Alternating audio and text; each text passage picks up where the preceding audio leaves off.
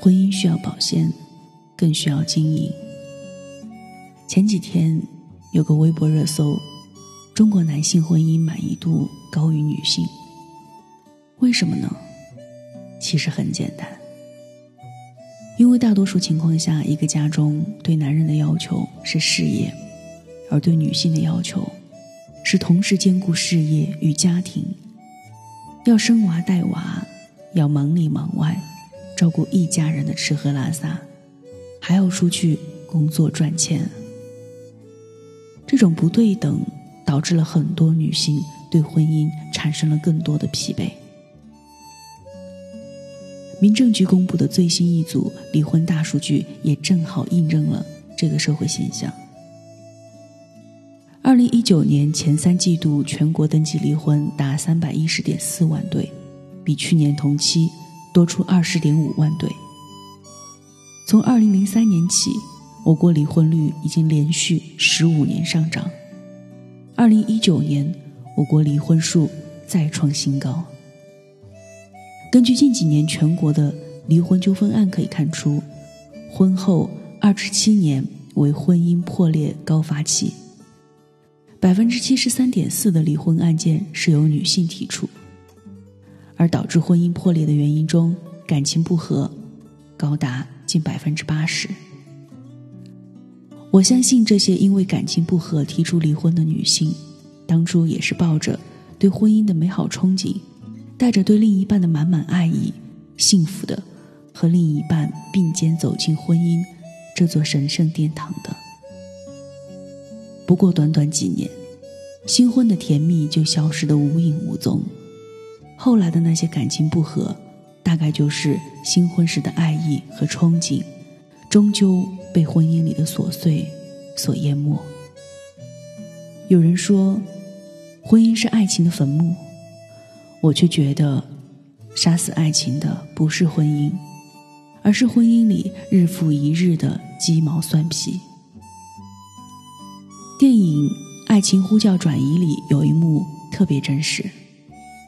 人人都在说婚姻的七年之痒，到了徐峥扮演的男主这里，却是我从来没养过。结婚七年了，即便还没到家，他都能猜出此时妻子的一举一动，甚至穿什么衣服，今晚晚餐吃什么。他正在做饭，一样的炸酱面，一样无聊的电视剧。在某个一如往常的傍晚，他看着妻子吃着饭，平静地提出了离婚。妻子先是一愣，反应过来后，他跟所有被离婚的女人一样，追问原因：“你外面有人了？是我哪里做的不好？”当所有猜想都被否定后，妻子依然穷追不舍地追问。他忍无可忍，终于爆发了。你在家里永远穿这件紫色的毛衣，永远穿这件紫色的毛衣。我最烦紫色了，你知道吗？我最讨厌看见紫色。刷牙的杯子得放在搁架的第二层，连个印儿都不能擦。牙膏必须得从下往上挤，那我从中间挤怎么了？我愿意从中间挤，怎么了？每星期四次，永远是炸酱面、电视剧、电视剧、炸酱面，还有。你吃面条的时候，能不能不要嘬着那个面条打转转？妻子听完，瞪大眼睛，觉得难以置信。这就是理由吗？丈夫说完，从情绪激动变成了平静的状态，面无表情的回答道：“嗯。”中年夫妻在褪去了新鲜感之后的婚姻里，总有一方在忍受一次又一次的。因鸡毛蒜皮带来的小失望，等到最后忍到极限，心灰意冷，攒够了失望的时候，便是婚姻死亡的时候。压死骆驼的，从来都不是最后一根稻草，而是每一根稻草。细节打败爱情，琐碎杀死婚姻。知乎上有个提问：什么样子的婚姻让人感到必须要离婚？一个十七 K 的高赞回答：没有欺骗、背叛，也没有狗血的家庭剧剧情，只有简短的两句对话。有一年的冬天，他抱着孩子在卧室里哄睡，宝宝说：“妈妈，我要喝奶奶。”她很随意的喊了在客厅看电视的丈夫冲个奶粉，丈夫却来一句：“他喊他妈要喝奶粉，又没喊我。”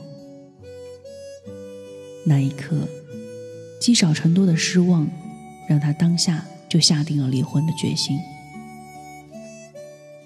张小娴曾说：“男人对女人的伤害，不一定是他爱上了别人，而是他在他有所期待的时候让他失望，在他脆弱的时候没有扶他一把。这些伤害的加成，终将变成一把匕首，让他头也不回的选择离开。”大概很多人会说，婚姻本来就是这个样子，被无数的琐碎包围，柴米油盐、鸡毛蒜皮，日复一日。要想逃出这个魔咒，太难了。但总有人和另一半沉迷在这日复一日的琐碎中，并乐此不疲。比如张智霖和袁咏仪。张智霖虽然拍戏的时候经常背女演员，几乎没背过袁咏仪，但他走到哪儿都会牵着妻子，几十年如一日。虽然结婚十五年没送过花给妻子，婚纱照也结婚十四年才补拍，但他记得初吻的地点，每年都会打卡纪念日。分离的时候最担心妻子钱够不够用。这对众人眼里的模范夫妻一点也不浪漫，还会经常互相抱怨这些鸡毛蒜皮的小事。可他们明白，婚姻需要保鲜，更需要经营。争吵、矛盾、失望，再正常不过。关键在于你看不看得见对方的需求，然后去改正，或者说，即便不想去改正，也会用另一种方式去治愈对方。正如蔡康永所说，人与人之间是有一个情感账户的，每次让对方开心，存款就多一点；每次让对方难过，存款就少一些。不要一味的从当中提领，任性的觉得你的钱永远挥霍不完。不是的，存款变成零的时候，就是对方离开的时候。夫妻之间。更是如此。长久美满的婚姻，从来不是时时刻刻都激情四射，而是经历了生活的酸甜苦辣、千疮百孔之后，依然想要在细微之处，用实际行动去告诉对方你从未消失的爱意。